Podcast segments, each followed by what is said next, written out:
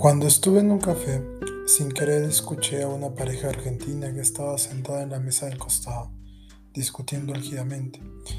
Esta duró un par de minutos y terminó cuando la señorita se levantó y en su dejo particular dijo, pero vos también tenés que remarla.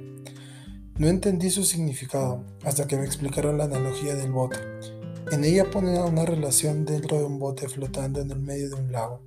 Si es que la pareja quiere llegar a algún puerto para conseguir alguna meta, tienen que remar ambos.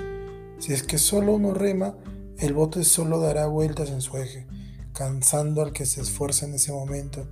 Y si es que cuando pase este cansancio, el otro recién rema, pues será lo mismo, en una constante pero inútil pasada de turnos. ¿Pero qué significa?